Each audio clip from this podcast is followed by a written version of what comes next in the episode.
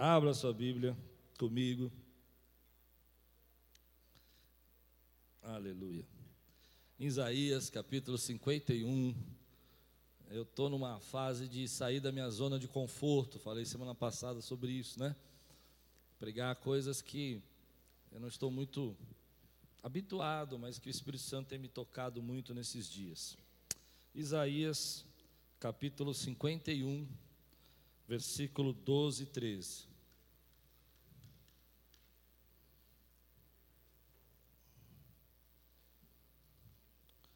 Se você está pronto, levante bem alto sua Bíblia. E diga: Essa é minha Bíblia. Eu sou o que ela diz que eu sou. Eu tenho o que ela diz que eu tenho. E eu posso o que ela diz que eu posso. Só os que estão de coração aberto, fiquem de pé e declarem isso. Abrirei meu coração. Deixarei a palavra de Deus entrar. E nunca mais serei o mesmo. Amém. Antes de você sentar, dá um abraço em cinco, seis irmãos aí. Fala, olha, que bom que você veio adorar a Deus agora. Quebra o gelo com ele. Fala, olha, deixa aí as coisas para trás.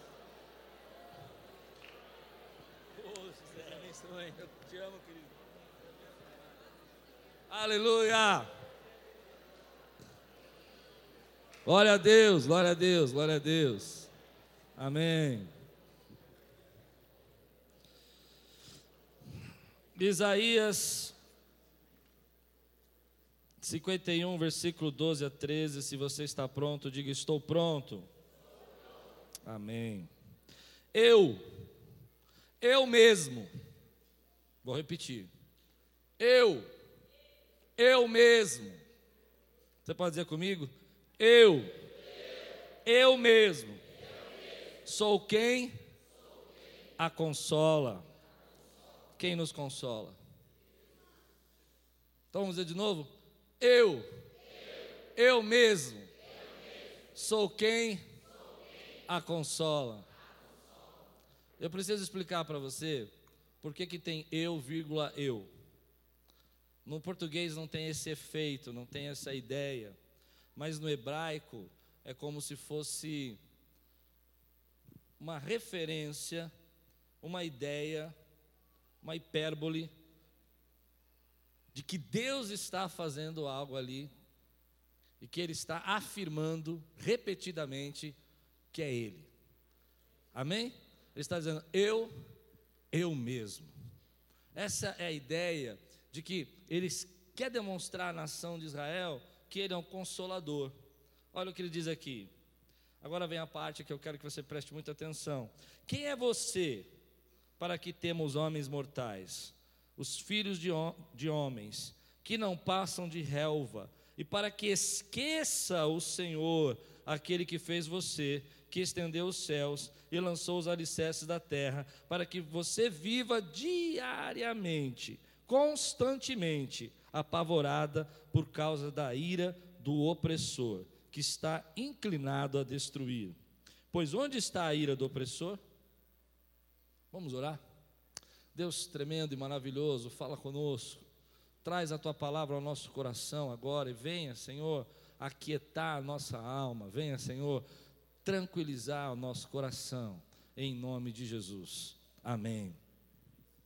Quando você olha para a Bíblia, e você começa atentamente a procurar o que o texto está querendo nos dizer, você tem revelações, interpretações, conhecimentos, que sozinho, só o seu pensamento você não chegaria. E é isso que eu quero fazer com esse texto, com você. Eu quero que você olhe para esse texto comigo e tente destrinchar. Há uma situação acontecendo aqui há uma palavra profética, mas uma palavra profética direcionada a um sentimento que essa nação tem. E o sentimento que a nação de Israel tem é medo. Eles estão apavorados. E eles estão pensando nesse medo, e pensando no opressor, e pensando no futuro, e pensando nas dificuldades que eles têm para enfrentar pela frente. E o texto está dizendo que esse pavor, esse medo, tem origem em um sentimento de que homens opressores, ou uma grande dificuldade, estão vindo, estão chegando.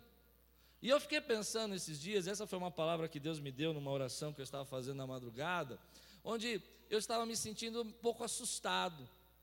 E eu comecei a falar com Deus assim: Deus, mas há tantas coisas que podem acontecer, e há tantas dificuldades. Eu não sei se você já pensou nisso. Como é que vai ser isso? Como é que vai ser aquilo? Uma enfermidade que aparece, um problema financeiro que surge.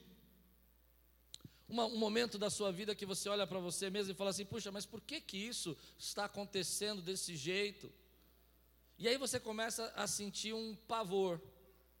Você começa a sentir medo do que vai acontecer no seu futuro. Às vezes é medo da velhice. Você fica pensando como você vai ser daqui 5, 10 anos. Às vezes é medo de uma, uma situação de desemprego que você está passando, ou de um problema econômico. E tudo isso vai acumulando na tua vida, ou medo mesmo de você fracassar, o medo de você chegar a um momento da sua vida e reconhecer que você não conseguiu. E aí você começa a olhar para isso e você começa a ficar naquela angústia. E o texto falou comigo, porque ele fala: quem é você para continuamente, continuamente ficar apavorado? E esse é um sentimento que eu vejo na nossa geração. É um sentimento que as pessoas, querendo ou não querendo, elas estão apavoradas. Síndrome do pânico, medo, ansiedade. Ansiedade é um tipo de medo e você está muito ansioso, e você não percebe porque está ansioso. E você começa a desenvolver esses sentimentos, e você começa a achar que eles são naturais. E aí vem a palavra para nós, e ela vai dizer: por quê? Por que você não deveria estar com tanto medo? Por que você deveria hoje olhar para todas essas coisas que são possíveis e que podem acontecer, mas que elas não poderiam estar travando a sua vida, impedindo você de prosseguir? E a primeira coisa que o autor diz aqui, ele fala assim: olha, a primeira coisa que você precisa entender é que você tem um Deus que te consola. Quantos podem dizer glória a Deus por isso? Então nós estamos orando e fazendo os nossos pedidos de oração. Eu não sei se isso fala com você, mas fala muito comigo. E nós estamos pedindo para Deus agir de uma certa maneira e não percebemos que, na verdade, estamos esquecendo uma base muito importante. O nosso Deus tem uma aliança conosco, o nosso Deus tem um pacto conosco e Ele é um Deus que nos consola. E no momento que eu li esse texto, eu comecei a lembrar das maiores adversidades da minha vida. Eu comecei a lembrar do dia que meu pai entra no carro e sai pela garagem.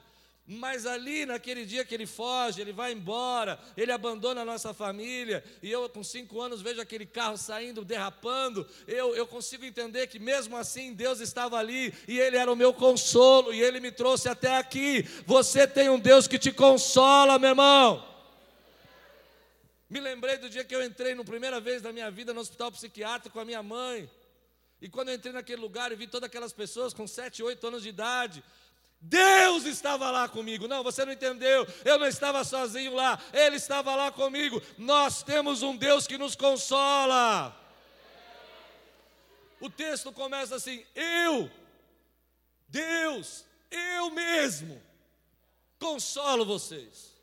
Não, não, não, não é um amigo. Pode ser que seja através de um amigo, mas não é um amigo que te consola. Pode ser que seja através de um emprego, mas não é um emprego que te consola. Pode ser que seja através de uma oferta, alguém que te lembra de você, mas não é ele, ele ou ela que te consola. Quem te consola? Eu, eu mesmo sou Deus que te consola.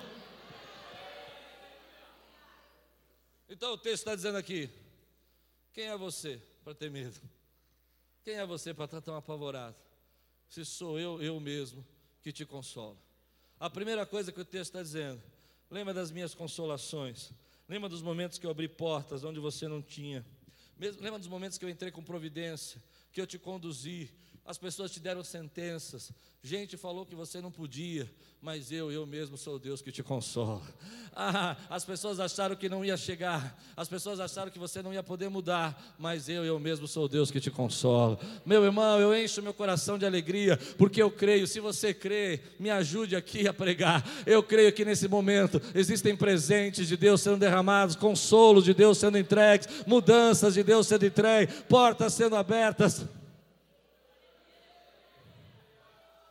Eu sou o Deus que te consola. Quantos podem aplaudir o Senhor por isso e glorificar o nome dEle? Eu quero perguntar isso para você. Aleluia. Com o exercício da tua fé, você já foi consolado por Deus? Quantos aqui já foram consolados por Deus? Então eu quero te ensinar um segredo.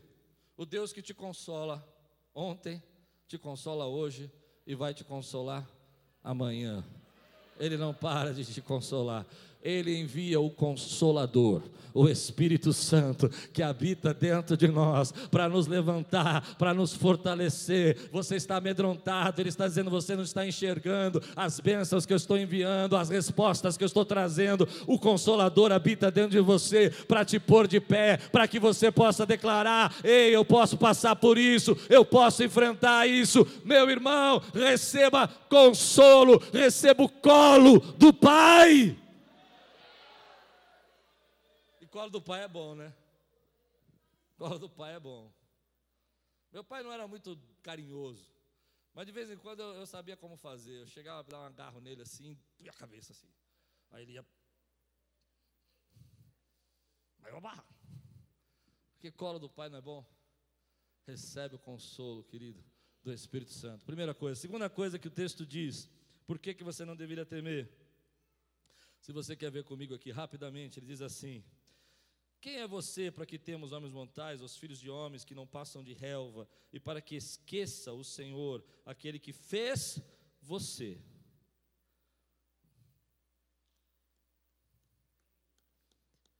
Que estendeu os céus e lançou os alicerces da terra, para que você viva diariamente. Você entende o que o texto está dizendo? Por que, que você está tão apavorado? Você está esquecendo que fui eu que criei todas as coisas, inclusive você, e te dei a condição de viver. A gente acha que a natureza é uma coisa linda, né? E é mesmo, né? A natureza é linda, mas a natureza tem um lado também difícil. Existe o lado lindo, que é você é um jardim, uma planta, uma, um mar, uma praia do Rio de Janeiro. Mas existem as bactérias, existem os vírus, existem as pragas. E a gente esquece que essas coisas fazem parte também da natureza. É verdade ou não? Mas o que o texto está dizendo para nós é que, apesar de todas as possibilidades, para que você não tivesse vida, para que você não vivesse, Ele criou você, Ele deu condição para você viver apesar de todas as possibilidades da natureza conspirar contra a nossa vida, uma praga, uma enfermidade, uma luta, é Ele quem sustenta a nossa vida. Você quer segurança, mas a segurança está nele. Você quer que essa vida seja estável, sem mudanças, mas você esquece que Ele criou você e Ele cuida de você. Um, ele é o nosso consolador. Dois, Ele criou, nos sustenta e nos mantém de pé. Esse é o nosso Deus. Quantos podem dizer glória a Deus por isso, querido? E a terceira razão que o texto diz que a gente não deveria ter tanto medo está logo na pergunta final. Vou pular um pouco assim. Ele diz assim: ah, o sucesso da terra, para que você viva diariamente, constantemente apavorada por causa da ira do opressor que está inclinado a destruir. Aí a resposta está aqui. Onde está? Onde está a ira do opressor? Terceira razão. Muita coisa que você teme, muito medo que você tem, muita coisa que você não consegue descansar, não vai acontecer, porque o opressor não vai chegar. Ah, eu acho isso tremendo. Quando eu li isso naquela madrugada que eu estava orando, eu falei: Deus, o Senhor é aquele que me consolou ontem e fez tantas portas. Mas não foi só isso, havia tantas variáveis e tantas possibilidades de eu não estar aqui, de eu não estar vivo, tantas escolhas que poderiam ter me mandado para longe, mas o Senhor é o Deus que me criou e sustenta e me chamou desde o ventre da minha mãe. Ei, eu estou pregando para você agora, meu irmão, eu estou ministrando para a tua vida. Ele pegou você, ele abraçou você no meio dos seus problemas. Você precisa entender a vida e a natureza tem consequências consequências, há coisas muito lindas, mas também há muitos problemas. Seres humanos têm problemas, eles podem ficar doentes, mas mesmo assim Deus vem nos abraça e fala: Eu criei você e eu continuo sustentando você. Nem um fio da sua cabeça cai, se eu não sei, se eu não permito, eu sou o teu Deus. E por final ele diz assim: Ei, esse medo todo, essa preocupação toda, essa dificuldade, você está achando que amanhã vai acontecer isso, que vai faltar, você está preocupado que o seu futuro não vai acontecer. Ei, aonde está o opressor? Aonde ele está? Cadê ele? Cadê ele naquela vez que você pensou que não ia sair daquela? Cadê ele naquele dia que você não tinha conta para pagar e milagrosamente Deus operou um milagre? Falei duas vezes a mesma coisa. Milagrosamente Deus fez o seu sinal. Cadê ele? O opressor. Quantos aqui já tiveram muito medo e não aconteceu nada? Levante a mão. Há uma estatística que diz o seguinte: 99% das coisas que nós tememos não vão acontecer. É incrível isso, né? Mas nós vivemos pensando nas 99. E elas não vão acontecer.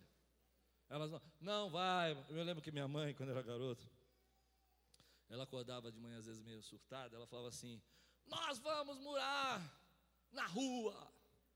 E ela passava por uma ponte, eu era garoto, né? E ela falava assim: Tá vendo essa ponte aqui? Essa vai ser a nossa casa. Jesus. Eu já sou medroso por natureza. Eu tenho essa cara de corajoso, mas já falei que eu não sou muito corajoso. Tô, Deus está me treinando, né? E aí você sabe que eu sou medroso, né? Imagina você criar assim, né? E eu ficava imaginando, né? Eu me lembro uma vez, engraçado isso. Eu me lembro uma vez, eu era meio pequenininho, ela falou que a gente ia ser é, expulso da casa, e eu fui, peguei uma mochilinha da escola e coloquei as, as minhas roupinhas preferidas na mochila. Você não entendeu, ela falou que nós íamos embora, então tinha que ter umas roupinhas. Eu falei, deixa eu pegar as primeiras que eu gosto, né? E coloquei, e não fomos embora. Ao contrário, ela ganhou a casa. O pai dela deu a casa para ela. Ah, você não está entendendo. Eles não estão entendendo. Ela achava que ia ser expulsa. Mas os pais chamaram ela e disse assim: "Essa casa vai ser sua". E porque ela tinha tanto medo, eles fizeram não, usos de frutos. Fizeram um contrato de usos de frutos para que ninguém pudesse tirar uma doação com usos de frutos para que ninguém pudesse tirar a casa dela. Você precisa entender o que eu estou dizendo. Onde está o opressor? Foi embora. Não vai chegar não vai alcançar a sua vida. Mas existe um segredo nesse texto. Lembra que eu falei que quando a gente olha mais profundamente o texto, a gente tem uma revelação. E eu quero compartilhar com você a revelação que Deus me deu. O segredo está aqui. Quem é você para que tema homens mortais? Não todos os medos, não toda hora, não todo momento, mas o medo muitas vezes tem uma raiz ao orgulho. Nós sentimos tanto medo porque o medo está ligado ao orgulho. Se você for pensar bem, muita coisa que nós tememos, às vezes perder, não vai fazer diferença nenhuma. Eu vou tentar explicar melhor isso. Quando eu começo a olhar para a minha vida e ficar dizendo para Deus, Deus, é, eu acho que eu preciso me resolver, eu acho que eu preciso solucionar, eu acho que eu tenho que evitar isso, eu acho que eu tenho que fazer as coisas de maneira que eu não perca nada. Por que, que você está com esse medo? Porque você quer impressionar os outros. Porque você quer mostrar para os outros que você é bem sucedido. Porque você quer mostrar para os outros que você conseguiu. Consegue entender isso? E o medo tem uma relação direta com o orgulho. ele não vai, ele não vai direcionar você para um bom lugar. Se você está com medo de que as pessoas vão pensar isso ou aquilo de você, se você está com medo que as pessoas vão tirar de você o que você lutou para conquistar. Sabe por quê? Porque é uma arrogância a gente achar que nós podemos nos resolver sozinhos. E é isso que o medo quer fazer conosco. Ele quer dizer que você vai se resolver. Por isso que você está ansioso. Você está tão ansioso porque você acredita que é você que tem que dar um jeito. E quando você pensa que tem que dar um jeito, estão comigo ainda? Você despreza o consolo, o que te criou e aquele que põe longe da sua vida o opressor. Então você começa a olhar para a tua vida e você começa a dizer: Não, eu preciso fazer alguma coisa, eu tenho que entender que, olha, você não está entendendo. E, você tá, e Deus está dizendo: Ei, espera um pouquinho. Não é você que se resolve. Essa porta que você entrou, esse trabalho que você tem, fui eu que te dei. Esse carro que você usa, você só o tem porque fui eu que te dei. Essa casa que você mora, aluguel ou sua, não importa, você tem e paga o seu aluguel porque fui eu que dei a você. Então quem é você? Entendeu? Quem é você para ficar tão assustado? Você não é nada. Mas eu sou o Deus que te consola. É duro ouvir isso. Eu vou dizer, quando eu vi isso de Deus, eu falei, não, Deus, eu estou entendendo errado, meu medo é, é coisa minha, assim, é meu jeito e tal. E eu comecei a pensar que eu estava arrogante, eu estava sendo, eu estava desprezando o Deus que um dia entrou com providência na minha vida, me tirou do mal, me tirou do laço, tirou da destruição, e Ele continua me tirando, meu irmão. Então, querida, eu não estou dizendo que nós não temos problema, você precisa entender o que eu estou dizendo. Eu estou dizendo que a nossa vida depende dEle que você paga o seu aluguel ou comprou a sua casa, porque Ele te sustenta, Ele te deu graça, Ele te deu sabedoria. Naquela decisão ruim que você ia tomar, Ele tirou da sua frente, Ele fechou portas para a tua vida, para que Ele pudesse abrir outras portas, querido. Quantos podem dizer amém por isso, querido? Isso me trouxe paz. Eu não sei se isso traz tanta paz para você como traz para mim. Eu saber, querido, que não adianta eu ficar com medo, porque isso é um jeito arrogante de dizer para Deus que eu posso me resolver. E Ele está dizendo: Ei, eu, eu mesmo, sou que consolo você. Reconheça que eu tenho trazido você até aqui. Reconheça que tinha tudo para dar errado mas não deu, porque eu entrei com providência e enviei o meu consolo. Reconheço que já teve vezes que a sua família era para ter acabado, mas fui eu que cheguei e abracei a tua família e disse: A tua casa é uma casa bendita no nome do Senhor. Reconheça que você chegou no médico e ele te deu aquela sentença, e era verdade, mas eu entrei com providência e manifestei o meu milagre, entreguei a minha cura a você, porque eu, eu mesmo, sou o Deus que te consola. Se você crê que Deus tem esse consolo, deixe a sua arrogância de lado e diga obrigado, Deus, porque nem tudo depende de mim.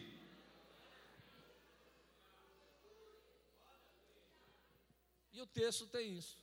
Ele está olhando para nós e o texto está dizendo assim: esse medo todo é que você está com medo que as pessoas se desvalorizem, é que você está com medo que as pessoas pensem, ou que você acha que possa resolver, ou que você acha que pode vencer, mas você está esquecendo que o opressor, seja ele problemas financeiros, desemprego, saúde, dificuldades familiares, o opressor que vem sobre sua vida, sou eu, o Deus que te criei, que te consola e que ponho longe da sua vida. Quantos podem dizer glória a Deus por isso, querido? Mas o problema é que quando a gente está com medo, a gente fica distraído. Nós olhamos para a nossa vida e começamos a ficar assustados e, e ficamos distraídos com aquilo que Deus está fazendo. Eu quero mostrar para você um texto que fala sobre isso. Abra comigo em Juízes, capítulo 6. Juízes 6. Versículo 11 a 13. Juízes 6, de 11 a 13.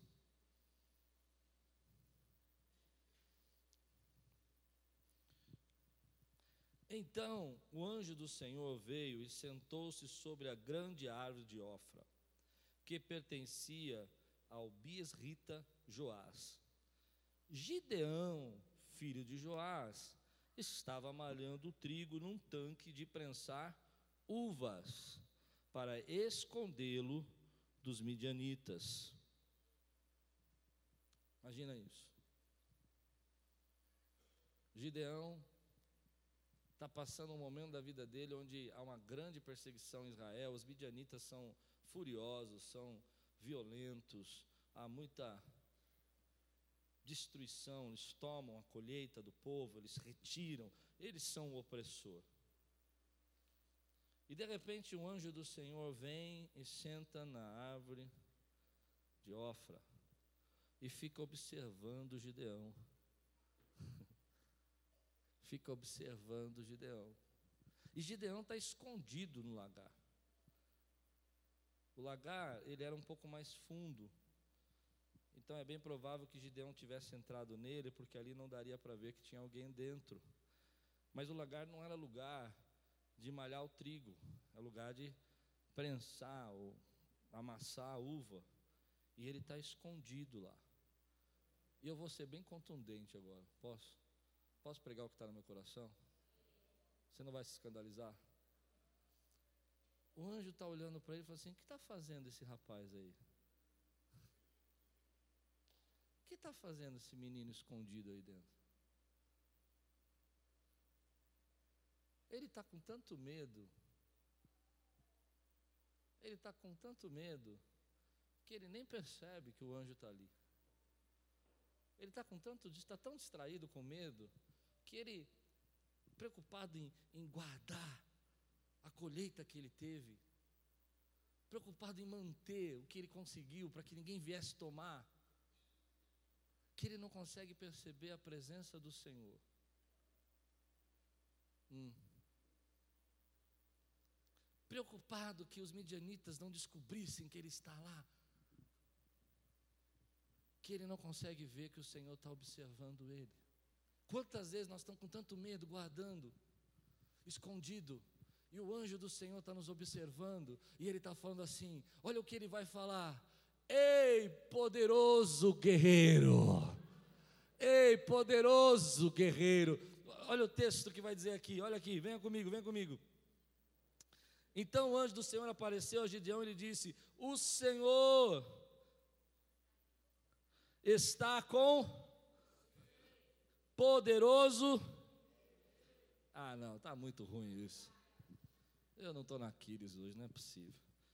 Vamos lá, o Senhor está com você.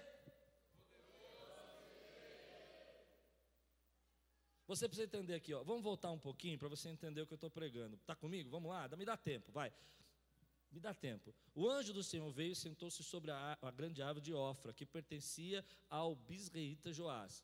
Gideão, filho de Joás, estava malhando trigo num tanque de prensar uva para esconder os menonitas. Então, o anjo do Senhor apareceu a Gideão e disse: O Senhor, peraí, ele estava na árvore e ele apareceu. Consegue entender isso? Ele estava na árvore, mas ele apareceu? Não, você não entendeu. Ele estava na árvore e ele apareceu? O quer dizer o quê? Ele estava na árvore observando, olhando Gideão. Daqui a pouco ele então se faz revelado. Gideão tem que enxergar, ele tá, não está vendo. E ele diz: o Senhor está com você. Deixa eu explicar para você. Você está com tanto medo, você está escondido, está tentando guardar o que você tem, está tentando que as pessoas não tomem o que você conquistou, mas você está esquecendo de duas coisas muito importantes. A primeira, o Senhor está com você, Ele é o Deus que te consola. Você está distraído, você não está enxergando, mas Ele continua observando você, Ele continua olhando para você. E se você não entendeu, Ele está dizendo: Ei, você é um poderoso guerreiro. aí vai a parte que eu quero pregar. Não, tem muita coisa que eu quero pregar, mas. Vamos lá. Ele diz assim: Ah, Senhor, Gideão respondeu: Se o Senhor está conosco, por que aconteceu tudo isso? Gente, que papo é esse? Não, eu, eu vou tentar me explicar. Vem um anjo do Senhor. Por isso que eu falei aquilo. que você está fazendo aí? Ele olha para você e fala: Oh, o Senhor é contigo, poderoso guerreiro. Ele fala: Não, mas peraí, deixa eu explicar. Calma aí. Tudo bem que você é um anjo, mas eu acho que você está mal informado. Tudo bem que você é um anjo, mas eu acho que você não está sabendo das últimas notícias do dia. Se o Senhor está conosco, não é? Se o Senhor está conosco, por que, que aconteceu tudo isso? Meu irmão, eu não sei quanto a você, mas se parece um anjo aqui de dois metros de altura,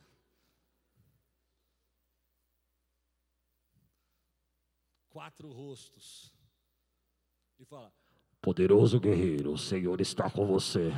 Eu saio no manto, meu irmão, eu viro sapatinho de fogo. Não é? Eu vou ficar uns 30 segundos só aqui, ó. Mas Gideão vai fazer uma coisa que a gente não percebe que faz. Ele vai justificar. Ele vai ser complacente com a situação dele. Ele vai dizer: Veja bem, senhor anjo. Veja bem, senhor anjo.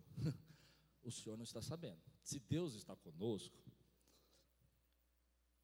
se o Senhor está conosco, por que aconteceu tudo isso? Onde estão todas as suas maravilhas que o nosso Deus, nossos pais nos contam quando dizem: Não foi o Senhor que nos tirou do Egito, mas agora o Senhor nos abandonou e nos entregou nas mãos Midian, dos Midian. Preste atenção, eles tinham visto milagres? Não. Os avós deles tinham contado os milagres.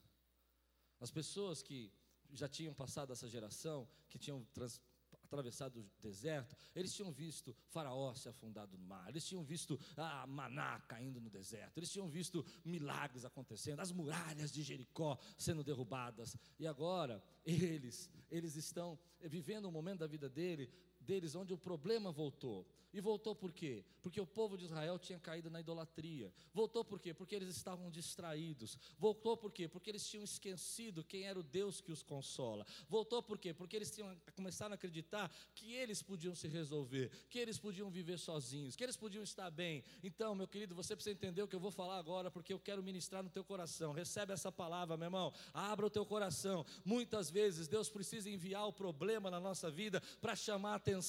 Deus precisa nos colocar em situações para que nós começamos a lembrar quem Ele é e o que Ele quer fazer na nossa vida. Meu irmão, às vezes os problemas são a maneira de Deus mostrar para nós que nós não nos resolvemos, que nós precisamos entender que somos dependentes dEle. Talvez hoje você tenha ficado distraído, muitas coisas acontecem na sua vida, a pressão, WhatsApp, pessoas te chamando, coisas para você assistir. Você está bem, você estava legal, prego, salário caindo na conta, pagando tudo, fazendo o que podia, e você começa a esquecer, você começa a esquecer que você tem um Deus que te consola, que essa porta foi Ele que abriu, que foi Ele que te trouxe até esse lugar, que foi Ele que te conduziu. Então começam os problemas e Ele começa a dizer: Ei, está vendo esse hater que está te perseguindo? Está vendo essa pessoa que você não pode contar a sua bênção, porque se você contar a sua bênção, ela quer tirar de você. Está vendo essas pessoas que você tem que esconder os milagres e as bênçãos que está fazendo? Não é esse o plano que eu dei a você. Eu tenho te observado, eu sei quem é você. Você é um poderoso guerreiro e eu estou enviando esses problemas para que você comece a entender que você não é dessa terra, você não é desse mundo, você não é desse lugar, você é meu. Então, às vezes, Deus tem que, tem, tem que chamar a nossa atenção. Mas quando Deus chama a nossa atenção e quer nos trazer de volta, nós começamos com as nossas historinhas. Você já contou historinha para Deus? Deus fala assim: Olha, eu vou te trazer de volta. Você é um poderoso guerreiro, tem mais em você do que você imagina. E você começa: Não, veja bem, deixa eu explicar uma coisa. A vida não foi fácil para mim nunca. Olha, eu quero dizer para meus pais contam de milagres, mas eu nunca vi, eu nunca vi.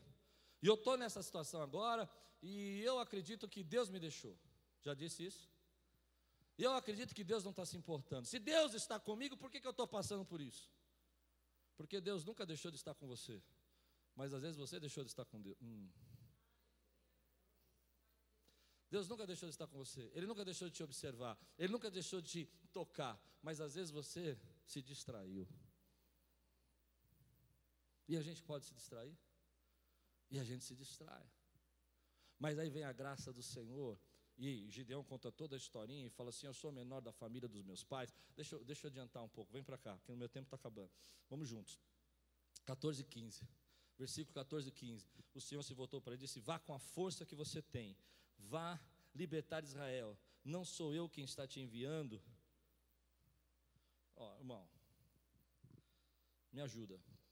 O anjo está falando assim: vá com a força que você tem. Não sou eu que estou te enviando. E olha aqui a historinha.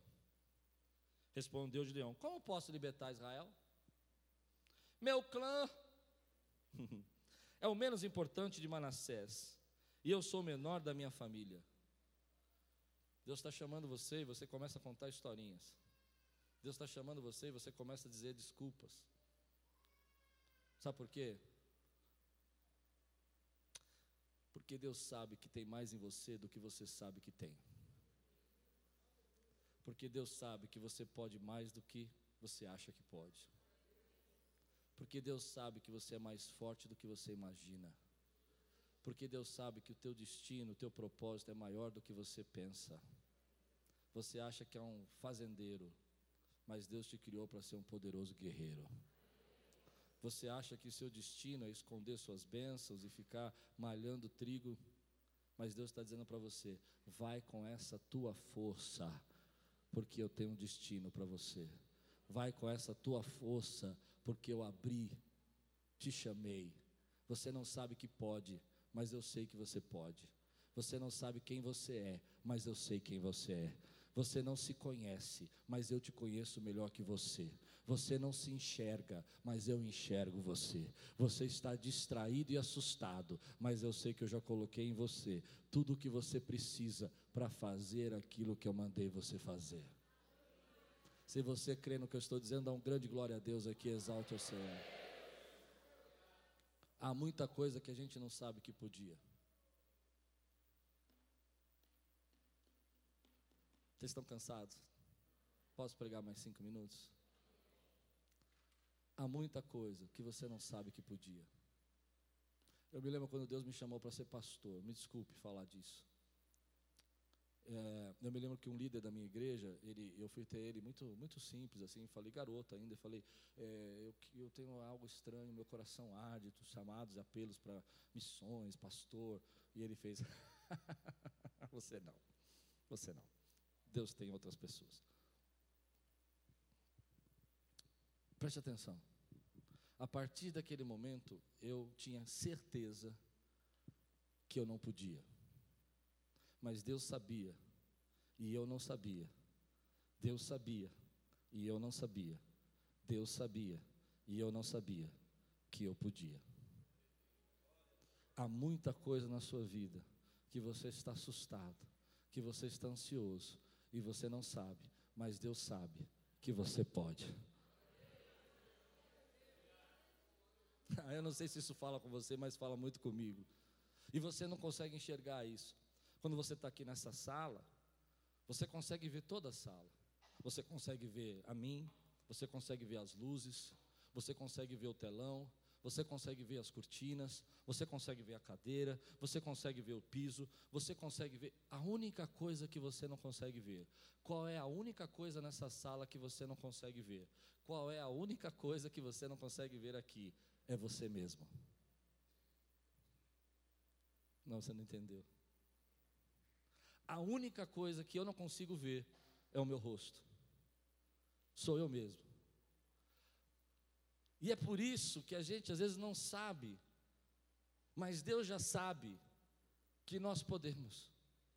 Então Deus está olhando para esse homem que não sabe que é um guerreiro, acha que é um fazendeiro, está olhando para esse homem que ele não sabe que ele tem um destino, acha que o destino dele é esconder as bênçãos para que o primo não fique sabendo, para que os haters não vejam na internet as bênçãos que Deus te deu. Deu para entender? Sabe aquele medo que você tem de até falar que Deus te abençoou, porque se falar vai parecer um primo para pedir de prestado? se você falar as bênçãos que Deus te deu, vai parecer aquele amigo falando assim: Nossa, vai para Disney de novo? Meu Deus. Mas aí vem o Espírito Santo e fala comigo o seguinte: Ei, vai com essa tua força que eu te envio. Vai com essa tua força, porque você não sabe que pode, mas eu já sei que você pode. Você acha que as portas estão trancadas, você acha que na sua família é a menor família, você acha que não tem condição, você está contando toda uma historinha para Deus, está dizendo todas essas historinhas de novo e repetindo e falando que não pode, porque você nasceu assim, porque seu pai era assim, porque você não teve estudo, porque você não teve condição, porque a faculdade que você não terminou, ou a faculdade que você terminou, e você começa a contar historinhas, e Deus está dizendo: Ei, eu te envio com a força que você tem. Então ele olha e diz assim: Poderoso guerreiro. Não, eu não.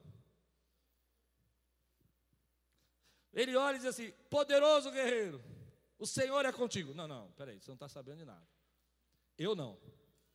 E o anjo está dizendo: Você não sabe, mas eu já sei que você pode, e você está aí, parado, escondido nesse lugar mas agora acabou. Sai daí, vai com a força que você tem, porque eu sou Deus que envio você. Eu não sei se você consegue receber essa palavra na sua vida, meu irmão, mas há muita coisa na nossa vida que nós deixamos de fazer, porque nós contamos histórias, nós inventamos enredos, nós inventamos lendas, nós editamos as nossas histórias para confirmar aquilo que nós acreditamos que não podemos. Eu achei que você ia gostar do que eu falei agora. Você entendeu o que eu disse ou não? Nós criamos um enredo, nós criamos uma história. Eu me lembro que quando Deus me chamou, e eu escrevi o primeiro livro que eu escrevi, agora tem o segundo que está saindo. É, e eu falei, eu não posso escrever livros, porque eu estudei em escola pública, meu português é ruim. E eu escrevi um, um enredo, meu amigo, e aí eu comecei a justificar, porque o meu computador não é um computador legal para escrever. Porque o meu escritório em casa não tem é, é, é refrigeração, é muito quente. Você escreve histórias, dá para entender ou não dá? Sabe como é que eu escrevo hoje? Com caderno e caneta. Não, vocês não entenderam. Eles não entenderam. Você cria um enredo para justificar o que você não está fazendo. Você conta uma história para você mesmo, para dizer eu não posso, mas Deus está dizendo que você pode, você não sabe que pode, mas Ele está dizendo: ei, vai com essa força que eu te dei, pare de contar essas histórias para mim, pois eu te envio, eu sou o Deus que te levanto. Você está distraído e você não está percebendo que eu tenho observado você. Você está aí trancado, mas chegou o tempo de você sair desse lugar. Eu sou Deus que te envio. Meu irmão, se você recebe essa palavra hoje, fica de pé no teu lugar. Declara comigo: eu não sabia que eu podia, mas agora eu sei que posso. Aleluia! Aleluia! Quantas coisas, meu irmão nós estamos perdendo a oportunidade, porque nós não sabemos que nós podemos. É verdade isso que eu estou pregando aqui, meu irmão? Deus chama você, Ele diz: Ei, você está aí assustado, está preocupado, esquece que eu sou o Criador, esquece que eu sou o que consolo, esquece que sou eu, Deus, que te sustento, e te afasto do opressor, e você começa a contar histórias.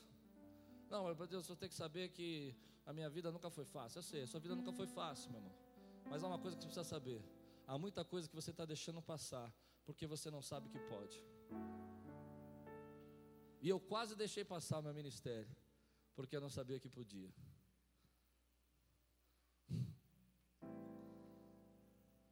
Hoje Deus está falando para você, ei, vê se se enxerga. Você não consegue se ver, mas eu consigo ver o que está dentro de você. Você está contando toda uma história para justificar que você é um fazendeiro.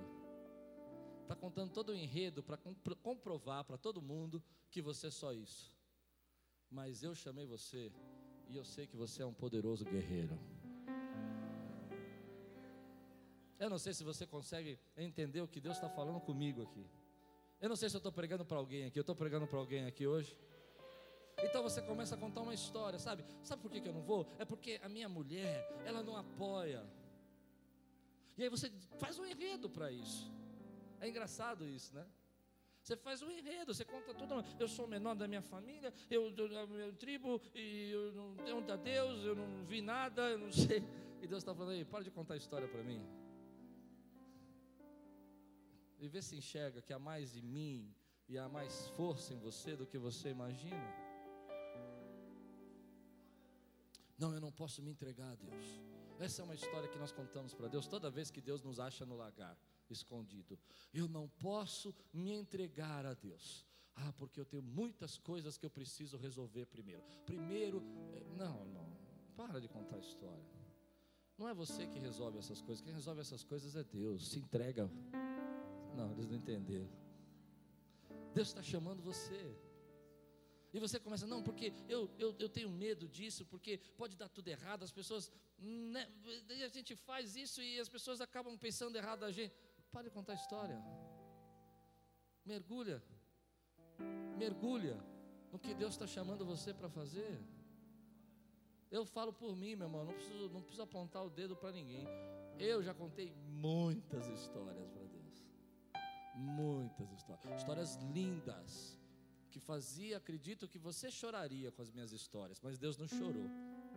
Deus nem se importou com elas. Ele olhou para mim e falou assim: Vai com a tua força que eu te mandei. Sabe o que é, pai? É que, veja bem, ninguém me apoia, ninguém me ajuda, ninguém gosta de mim.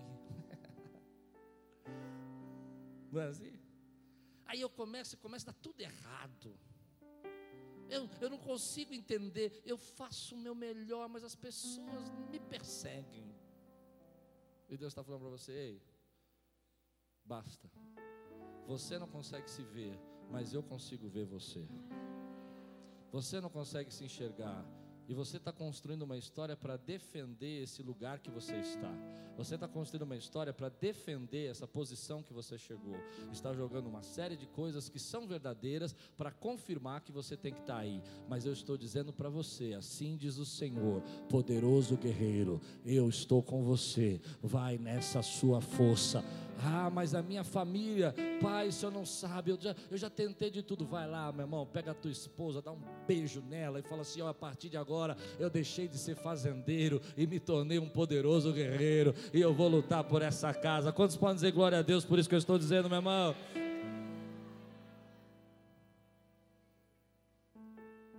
Há muita coisa que Deus quer fazer na tua vida que você não sabe que pode. Mas hoje Deus está tirando aí o véu da sua mente. Ele está dizendo: Ei, você não sabia que podia, mas eu estou dizendo para você que você está embaixo dessa opressão. Você está embaixo dessa luta. As pessoas estão tentando tomar o que é seu por direito. As pessoas estão roubando o que você semeia. Mas chegou um tempo de você se levantar, você se posicionar. E você precisa saber que pode. Feche os seus olhos agora, meu irmão. Eu quero fazer um apelo aqui. Se nessa manhã é amanhã de você se posicionar, se nessa manhã é amanhã de você dizer: Ei, meu Pai, essa palavra falou comigo, o Senhor está me observando. Basta de medo, basta de ficar preocupado. Quem sou eu para ficar tentando cuidar desse trigo aqui? Que o Senhor tem tanto para fazer na minha vida. Se Deus está falando com você, levanta a tua mão bem alta aqui. Eu quero orar com você. Ponha bem alta a tua mão. Ponha bem alta a tua mão. Ponha bem alta a mão. Quero ver a tua mão assim, ó, de poderoso guerreiro. Deus não vê você como a gente se vê. Isso é uma coisa que eu aprendi cedo na palavra. Deus nunca me viu como eu me via. Eu me via fraco, incapacitado, desqualificado, sem condição, pouco inteligente, burro. Mas Deus não me via assim. Deus olhava para mim e falava assim: você é um poderoso guerreiro. Incapaz. E Deus dizia: Ei, você não se enxerga.